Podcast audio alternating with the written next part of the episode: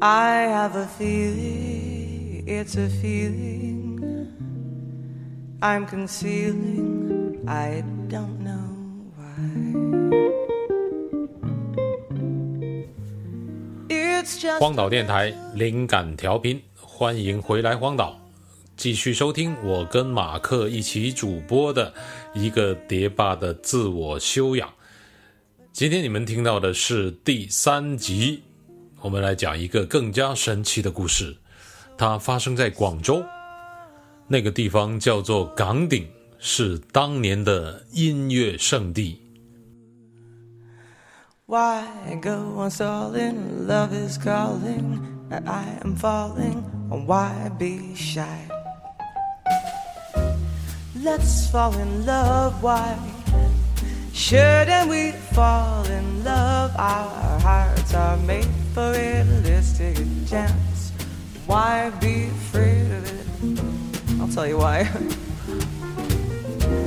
Let's close our eyes and 好这个非常好听吧？Dana Carroll 的《Let's Fall in Love》的 Fall 在 in Love，巴黎的现场版啊，我百听不厌，希望你们也会喜欢。然后开始马叔的新的故事，因为刚才 才说了，心酸血泪史，别把 才开始了，开始了。蝶霸才走到了 BB 七年代，终于，对，我觉得这个这个是一个标志，就是进入了数字年代，听爵士乐呃没有，这个在我的那个蝶霸养成史中，听爵士乐和去到北京哦，是一个转折点，很强的转折点。嗯，有原来原来可能在沈阳你买到的资讯很很闭塞啊。就都被你们广东人把那个好的东西都挑走了，对吧？经过全国各个层级的筛选之后，到沈阳的东西已经没什么好的，所以到了帝都之后不一样了。嗯。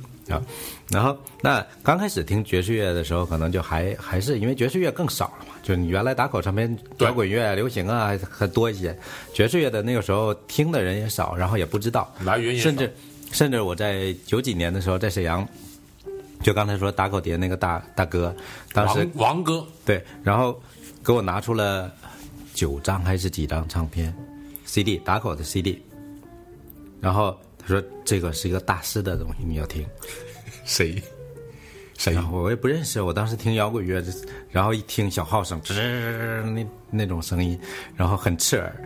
我说这什么乱七八糟的音乐，不听不要。，Louis Armstrong 吗？但是还是买了，然后是 Miles Davis，哦，而且是他最著名的、最另类的那张 Life Life 那叫什么 Nico 什么什么什么那那那一套，就是是他最最有名、最经典的一套唱片。嗯哼，对。然后后来都是绝版，买不到。有有 Kind of Blue 吗？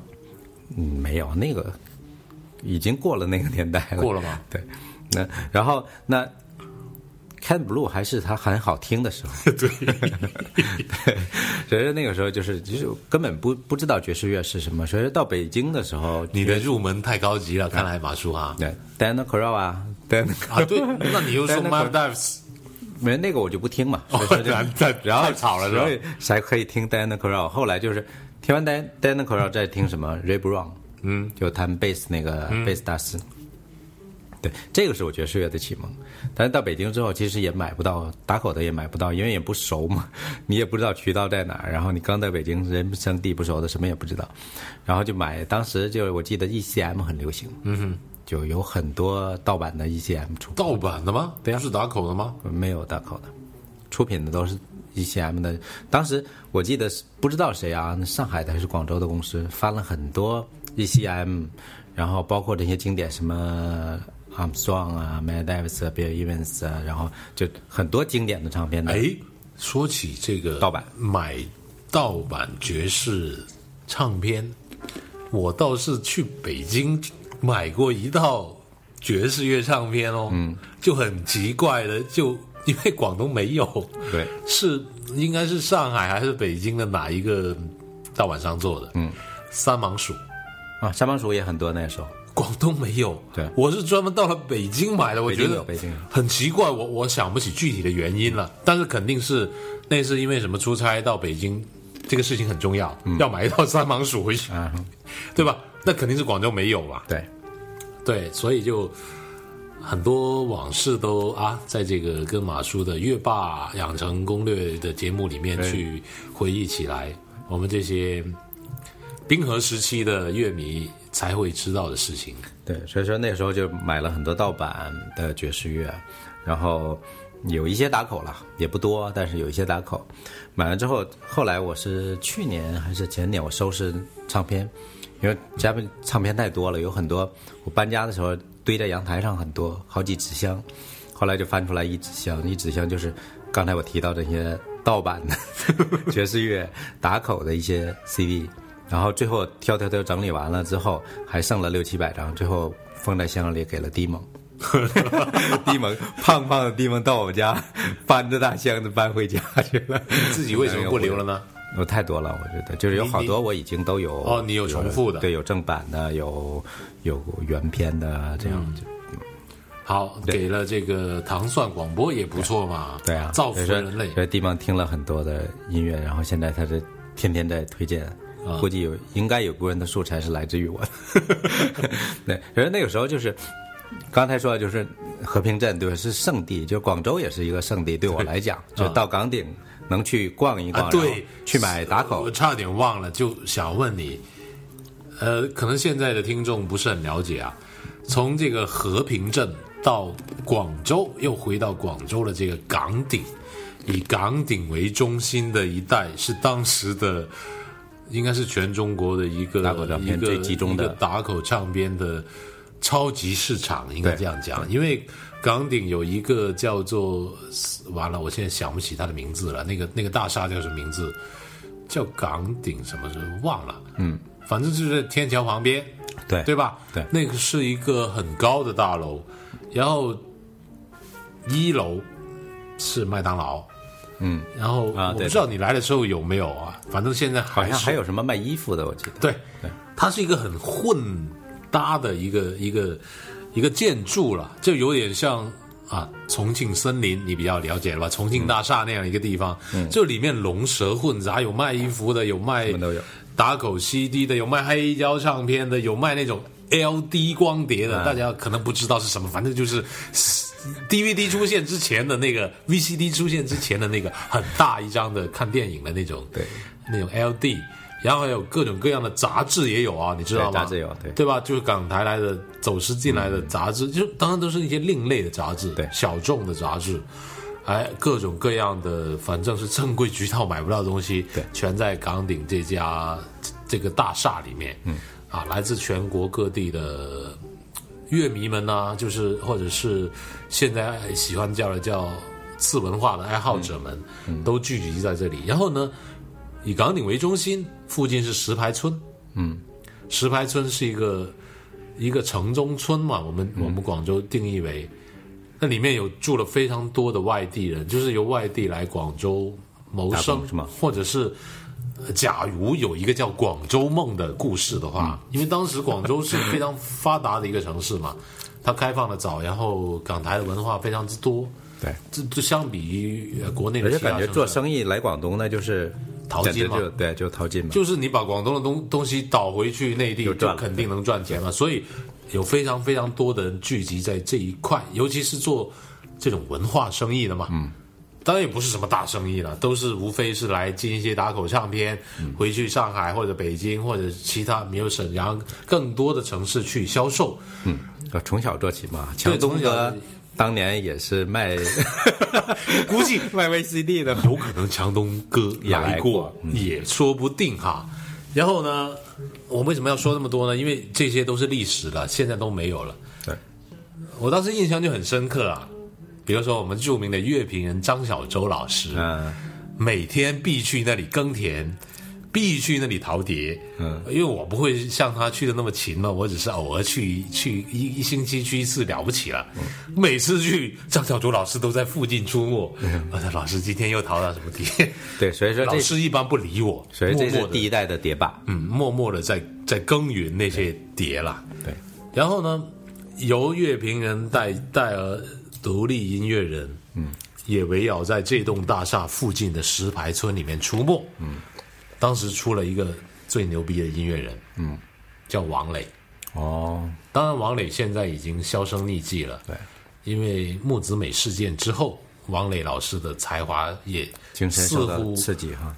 消失掉了。但是当时大家知道啊，北崔健，南王磊，磊，嗯，绝对牛逼刚刚的，对不对？对对，就是说，如果说起国内摇滚乐的两个旗帜，北方就是崔健，南方就是王磊。对王磊有很多实验的探索。那对，王磊当时，当然他早期有很流行的作品了，嗯，但是到了后来有很多 reggae 啊，以及是 dub 的东西，嗯，相当的实验，包括是跟法法国的一些电子音乐人的合作，当然这些都是往事了，因为是在以港顶为营养的这一部分的石牌文化地区，我认为我命名为是港顶另类文化区，嗯。因为旁边很多大学嘛，嗯，有有暨大，我的母校，有有华师，有华工，嗯，这一带因为大学生特别多嘛，就跟北京的五道口之类的宇宙中心一样嘛，就是有大学生宇宙中心没那么有名啊，没有。大学生越多的地方就越有文化，只能这样讲的，越容易催生这样的文化。但是这些都都是往事了，现在岗顶已经什么都没有，除了去吃东西之外，也没有没有再也没有那样的盛况。嗯，所以就马老师当时是出于什么样的目的来到岗顶朝圣呢？就是朝圣啊，就是朝圣心理。你看，买了那么多年的打口袋你，是专门来买碟的，还是顺便？那一次应该不是零二年，就是零三年，就是我的记忆那个时候就是广州很乱，对，有摩托车飞抢啊、刀砍呐、什么，就经常是这种事。又是西部所以说，所以说我我那个时候是什么呢？就是在北京，我觉得我一定得去一趟广州，嗯，我一定要去。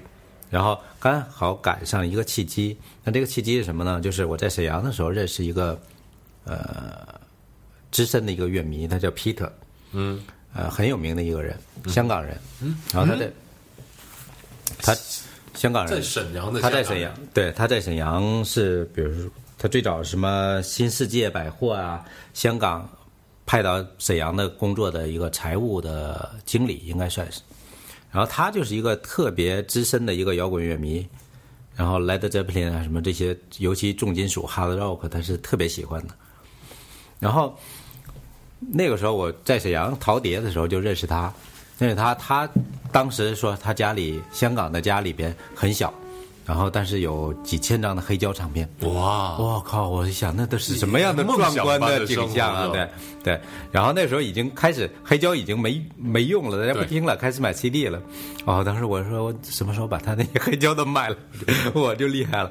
嗯，然后又认识了 Peter 之后，因为他也是一个很有名的写写字很厉害的人。啊，就是作家，对他给，比如当时什么音乐殖民地，你知道吗？他去给这些供稿，然后音响世界他也会写稿，然后他经常就是，我最羡慕的，他就经常去日本啊，去新加坡呀、香港啊、亚洲，反正去，或者是去伦敦，哇去去看那些那个乐队的演出。很传奇啊！就是一个地产商人，也是一个摇滚乐迷。他不是地产，他就有一个财务世界的经理。地产吗？新世界百货是一个，啊，也算是吧，对啊，商业的嘛，但他是一个打工人。啊，他是负责财务的一个经理，嗯，然后那认识他，然后就听了他，当然也考了很多东西给我，比如说他已经是很资深的乐迷了，所以他认识全我们认识还是全国的笔友，而他认识的是全球的笔友，嗯，可是他认识很多，比如说有的朋友就是一个英国人，就是生活在日本，然后这个人做的生意就是就是去挖掘，比如说他喜欢 Led Zeppelin，Led Ze- Led Zeppelin 所有的 bootleg，嗯，靴子腿知道吗？嗯，啊，就是各地演出那种地下的一些录音，非法录音非法的录音，然后他几乎全都有，所以他考完了给 Peter，Peter 会给我一些。比如说 Deep Purple 啊，什么森子乐队啊，Led Zeppelin 的这样的，呃，比如说在东京的这种演出的 bootleg 这种都我都会听得到。嗯所以通过他也认识了一些人，然后、呃、回到就说为什么来广州，然后就是当时他认识的一个美国的一个朋友叫 Eric，然后这个人来中国教书，好像是在哦，北京的一所他也要来朝圣，对不对一所大学来教书教教英文，然后他也想，哎呦，我要去广州去陶笛，然后就问，哎，咱们去呗。我认识他之后，然后说啊可以啊，那我们俩去广州吧。然后那时候我已经在北京待过两三年的时间，然后就那我们来了广州，然后就住在了岗顶附近的一个小的酒店里，然后就开始两三哇，天的时间，你还跟一个美国人一起搞基啊？对，然后就到对面陶碟，所以那时候其实那时候听的其实没有那么深入了，嗯哼，然后就买了一些碟回去，嗯，那个算是我的第一趟广州的朝圣之旅。那当时你的你第一次来到这个岗顶啊，嗯，你的感觉是怎么样的？进去见到那个圣心跳啊，加速啊，就没来之前你听到的传说是怎么样的？就传说就是有很多打口的店嘛，就是哦一排一排的，然后有很多很多宝贝，那个时候是哪一年？你还记得吗？应该零几年，零二零三年，零二零三年，我靠，我们为什么没有在里面相遇呢？有可能，说不定就是啊，擦肩而过。对啊，说不准啊，就是旁边可能某个人抢，正在低头蹲在那个背个包，然后在蹲着没有，当时时当时我们跟几个朋友还在还在岗顶这个大厦里面开了一家店，啊是吗？叫四眼猫。那我就我都我都不记得是什么了，但是唯一记得我就是我觉得在那我转好几圈，因为我至少可能有几十家店吧，我可以看到。嗯，对，然后说起来每家每家说起来这个故事还挺有趣的啊。说回我的我的丰功伟绩啊，嗯，我也喜欢爵士乐嘛，对吧？嗯然后我也是村上春树的忠实终身粉丝终，身伴侣是吗？当时我们做了一张影响了全国的文青的唱片，是在两千年出版的非法唱片呢、什么呀？村上春树爵士印象。啊，你这个乐霸到底有没有这张唱片？没有，啊没有，你逼格太低了。嗯，只能这样说。当时影响了大江南北的青年。爵士乐迷是吗？爵士乐迷，就是我们把村上的《挪威森林》吧，或者是他相关的著作里面的提到的这些爵士音乐家，当时那本直接爵士群像拿过来就好了嘛那本书还没还没出出版吗？哦。只有台版的。哦。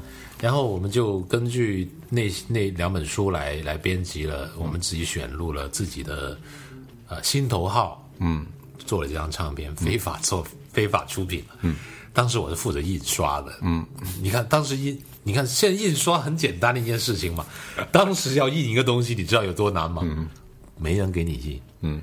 只有我们问那些盗版商老板们啊，哎，老板介绍一下，我要印点东西嘛。嗯，去到广州非常非常偏僻的一个地方，就像个农民屋一样的地方，印出来这个小册子。当然，我们制作很精美嘛。嗯，然后这个也不多，数量好像也一千张吧。嗯，我不知道。今天在听我们这个冰河时期的乐迷的故事的，以及乐霸养成攻略的荒岛电台的粉丝们，有没有人有这张唱片的？如果有，请发照片给我，可以在微博上。哎，荒岛电台也可以直接，如果你有关注我们的公众号的话，嗯，啊，荒岛电台的公众号发给我，嗯，我一定会把你们都组织起来，一起来。如果在广州的话，我们一起搞再做一张，我们一起来认识一下，因为我们都不知道到底是一些什么样的乐迷买了我们这张唱片，然后在未来的很多年呢，哎，有时候碰到一些喜欢爵士乐的朋友，嗯，去到他家或者是在他有是吗？公司见到我们这张唱片，啊。哇，我就很骄傲的告诉他们，成就感。这我就觉得是很很奇妙的一种感受，就是说，呃，当时还是会为了自己喜欢的一些事情去，真的是一手一脚的去做了很多的事情。哎，包括我知道这位北京乐霸更厉害了，所以说刚才说我我突然想插一句啊，就是我觉得这是音乐社交的雏形。所以乐霸继续来说你的 B B G 年代吧。嗯然后就朝圣之旅做完了嘛，就是到了到了广州，那那你广州买了？多少唱片没多少啊，几十张。啊？因为扛不动啊。对，因为其实时机不对嘛，就是它不是上新货的时候，所以说有些都已经被你们淘的差不多了，然后你也淘不到什么特别好的东西。嗯呃而且那个时候刚算是刚听爵士乐，嗯，所以你基本也不知道会有什么东西是是你喜欢的，或者可能那个时候你错过好多。我觉得，我觉得二零三零四年那个时候，可能大家全国听爵士乐的人也不多，所以说不少了。也没那么，应该没那么多，就是唱片也没那么多，然后，呃，专业性也没那么多，可能错过好多，可能有很多经典的东西在那儿没人看，没人理，嗯，会有这样的状态。嗯，觉得那个时候我在，然后就回到北京，回到北京，当时就是北京就会有有比较著名的有几家大口商了，谁？包括叶阳，包括江华，哦，对，这个都是北京最著名的几个哎，打口大北佬。北京的著名的唱片店啊，嗯，你还记得叫什么名字吗？不记得叫名，因为没有名啊，没有名字，只有人是吧？只有这个人。啊，然后比较有趣的是什么？这个各个打口大佬都有各自的特色。嗯，比如说叶阳同学就是特色就是，呃，要同时告诉很多人说来新货了，然后所有人都过来抢，然后等所有人都堆在这个 堆在这个小屋里，挤在这小屋里，梆梆梆搬出一箱，然后就看着这帮人打的头破血流的架。他故意的吧？对啊，我靠！然后大家都抢的时候，那就会说哦，这张啊都抢这张，那这个一百块钱，那张五十，就是说他是最早的这种社交销售方法，谁抢的厉害他就升价，因为他也不知道哪对，张他也不知道哪个好嘛，对，太狡猾了，我靠！所以说那个时候就算是刚开始去去买一些，但是基本我我是算不上叠霸那种的，就是只能捡捡漏了，嗯，然后我又不愿意跟这帮人抢，那我就得想我的策略是什么。那你的策略是什么？我的策略就是少，单次多，少去，明白。吧？就是可能不经常去，因为经常去也不可能总买，哪有那么多钱总去买啊？但是你隔很长的时一段时间去一次，去了一次呢，我就要多买，给他一种印象，我、靠，这个人有钱，土豪。土豪，那我好的东西我先告诉他，嗯，对，就会有这样想法。所以说那时候就也是就开始去去接触了这些打口的，然后到了也到了广州朝圣过了。但是这个时候也还不是我去买碟最疯狂的时候，我疯狂的时期应该是在上海。嗯，我零四年去上海，哇，马叔的职业经历真是丰富啊！对，在北京做了两年几年广告公司之后，然后觉得哎呦没什么希望，没什么意思，然后就去了上海。去了上海，在上海待了两年的时间。那上海那两年是我买碟很疯狂的时候。为什么会这样呢？一个是你自己个人收入多了嘛，哦，对，收入多了，然后呃有点钱了。然后在前面的锻炼的过程中，也学会了策略，跟那些打狗老板如何接触，对吧？所以说你要让他们感受你你是买碟很疯狂的人，你就是你的策略永远不变，对吧？嗯，不经常去，嗯，一去就是震撼性的购入，多买，几次有了印象，他就知道哦，这个人挺能买的，嗯，所以说那有有新货，我可以有新货先给你打电话。就通知你。所以在上在上海时候那，最著名的申家三兄弟嘛，哦，对，他们应该也是广东人吧，还是哪儿的人？所以他们应该是全国的打口，就是进打口很厉害的一家人。然后他们也拿到很多尖货，嗯，所以说在上海的时候，我买到很多很多的这样。而且其实他们也懂哪些是好对，那时候已经已经有原片了，就不打口的东西出现了。嗯，对，所以基本很好的品相，然后有很多，因为那个时候日本的碟开始多了。嗯，对，之前都是什么欧洲的啊、美国的这种打口的，打的很厉害，而且是。对，然后扎眼儿的、打口的这样的这样的时候，然后后来就开始慢慢就出现了原片。哎，我一直有一个疑问啊，嗯，原片到底是怎么样流出来的呢？就是没有打过口，也没有打过孔，嗯，完好的，按照销毁的流程是不可能出现的。其实有有有很多的说法吧，啊，对，就一种说这个是进海关的时候被海关拒的，对吗？有一种说法是说出厂那个出厂的时候，人家厂家说唱片公司唱片公司觉得这个是废料了，就锯掉了。理论上应该是唱片公司干对的。，那那后来就有很多时候就是觉得这个是一个生意了嘛，所以说这些商人就有很多的办法。哦，就主要是中国大陆是一个对对，庞大的商人。对，所以有很多办法。所以说后来，呃，我是应该是零，我觉得我可能在零三年左右开始接触日版的，哦，有日版的出现。终于解开了我萦绕心中多年的谜题。嗯，就是说资本都是逐利的。嗯，因为本来这些都是垃圾嘛。嗯。那就把它搞搞就扔掉了吗？对啊谁知道在大洋彼岸的中华人民共和国变成了宝贝，对，有一这么多人在消费这个多少文化青年的营养、精神食粮就是都这么来的。然后就哎出现了圆盘，对啊，圆盘就肯定是这些商人，那就直接从，比如说从那个仓库仓库进，就是说你这个废料你也别锯了，就给我了，我多给你点钱吧，多给你钱原来一万块钱一吨，现在我给你一万二，嗯，好吧。明白回来就过来了，所以说你那时候就越来越多的日本盘，日本盘是我我现在收藏的唱片最多的。的百分之七八十，马叔也送过一些给我，日本实在太多了，送给我，太棒了。所以有很多原片的出现，然后那个时候就是，应该是很多，比如说从 Disc Union 啊或者什么这样的仓库里出来的二手的，然后有很多是呃放在这个唱片公司播放的盘什么什么那样就很多，所以有很多真的是 奸货，就是只有一张啊，然后有的时候会是一套的，不是一一某一个系列的发行一套的东西，所以那时候买了很多，在你是乱买还是说有主题性的收呢？那时候就已经有收藏的啊。概念了。啊，就那个时候，我估计我大概应该有两千张、三千张了，这这种积累了。就慢慢地开始已经不是以听为主要的目的，因为原来原来买的时候就是听嘛，变成就太喜欢，然后喜欢就听。那后来就开始哦，这一套我要买齐，那一套要买，哎那个要买，然后你会发现越来越多的好的东西。可是在上海应该算是我碟霸的开始，生正式涯开始进入。碟霸界。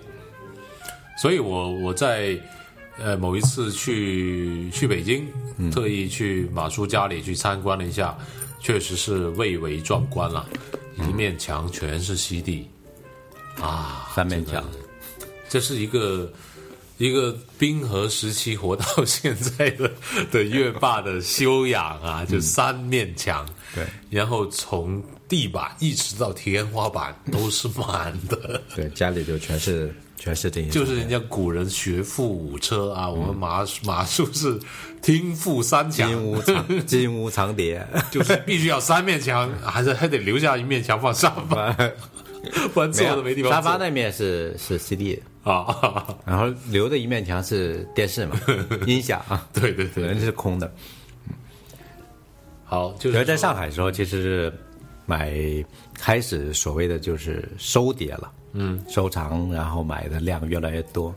那那时候上海著名的碟霸应该是孙梦金和王鑫，嗯，那这两个人我后来都是在淘碟的过程都都见过，嗯哼，跟王鑫的一个见面就是更有趣了。老板打电话说来了一批新碟，然后赶紧的下了班马上就跑过去，跑去之后，一个小小的屋里边已经坐在地上一个胖子，旁边还有一个小弟在帮。然后老板老板娘就打开，他们已经在挑了。看我来，老板娘又拿出一袋啊，这个一袋这个，哇，我就挑啊，这个太棒了，哇，一堆堆堆。那时候已经有有纸板的、迷你 LP 的这样的，嗯哼，然后然后有几十张不重样的，然后 全被我拿过来，然后放在这儿，然后旁边那个胖子就发现了，哦，哟，这张不错，然后就开始指着那个小弟，你为什么没发现这个？你怎么没给我找到这个？然后后来我我讲你们，要不咱俩换一下，我拿这张 Paul Blade 跟你换这张，然后就就交换，就开始啊，知道这是一个著名的上海的碟霸，在我没到上海之前是被他们称霸上海滩的，对，然后那个就就你买这些碟的时候，可能就开始认识那些老板，然后那些老板就第一时间有好的东西也会通知你，嗯。嗯，所以这个时候就开始越买越多。好，就是说，一个当一个乐霸已经修成真身的时候，估计这个收唱片已经不能满足他了嘛。嗯啊，所以呢，就是打口已经，其实这个时候打口已经满足不了了。对啊，所以然后开始网络了。你就开始网络了嘛，然后你从圆盘开始嘛，然后你还要收各种特别的版本嘛，对吧？呃我不知道 CD 有没有头版，你说的呃，有，但我对版本没那么没那么多的要求。对对对，我基不是说本就是德国的会更好一点吗？还是日本的？其实也没那么好，看看哪方面嘛。我觉得日本的唱片制作水准，呃，一直是我比较推崇的。啊就是嗯，包装设计、印刷，甚至复刻的原始的程度，嗯，这是日本我我最最佩服的，就是他们会，他们日本盘后来就是为什么喜欢日本版的唱片，就是他们会真的在日本是做唱片是有企划的。嗯哼，就是他是真有很多专业的人才，对去企划一个系列，挖掘一个系列，然后去做这些，心，对，对吧？然后后来我待会儿会讲到我去日本的经历。有还有去 还有去日本的经历。对对对，好，那这个时候就是因为日本日本有很多的唱片店嘛，大家知道你也去的对吧？嗯，那有很多唱片店的店员都是极其专业的乐迷，哦，就他们对某一个音乐风格或某类型音乐是极其的深的研究的，好。甚至他们出书在去做编者。这个我们这么长的一期报道电台节目，从这个可以剪成几集年代的，到这个卡带年代，到打口年代，然后终于到了数字的 CD 年代，已经过了一小时三十分了。嗯啊，这个半小时讲完这个话题好像还没有结束。在这个时候呢，我们应该休息一下，来来一首马叔的也是最爱之一，叫做《Tuesday Wonderland》，Wonderland 就是星期二的的 Wonderland，就是非常美好的地方。是一个什么样的乐队呢？阿叔，这是一个瑞典的乐队，应该如果是是是大内密谈或者唐上广播的粉丝，应该应该会记得，因为他们经常放吗？因为我在这两个两个中国最牛逼的电台做过，都做过埃斯蒙斯文森的专辑节目啊，啊，基本都做了两两三个小时了然后的节目，你在中国去介绍这支乐队，第三个最牛逼的电台 又做了一次。好，因为时间关系，本期一个碟吧的自我修养第三集就到此结束。希望你在下一期继续听我跟马叔讲他的音乐故事。欢迎你在应用市场上下载一个叫做荔枝 FM 的 APP，然后在上面可以搜索到荒岛电台。我们的波段是 FM 幺四五二三，你可以搜索到我们，然后再下载我们所有的历史节目，在离线收听。另外，我们的微博、微信也叫荒岛电台，欢迎你去关注我们，这样就不会错过我们最先、最新鲜的发布的节目信息以及各种灵感。好，下次荒岛再见，我是黎文。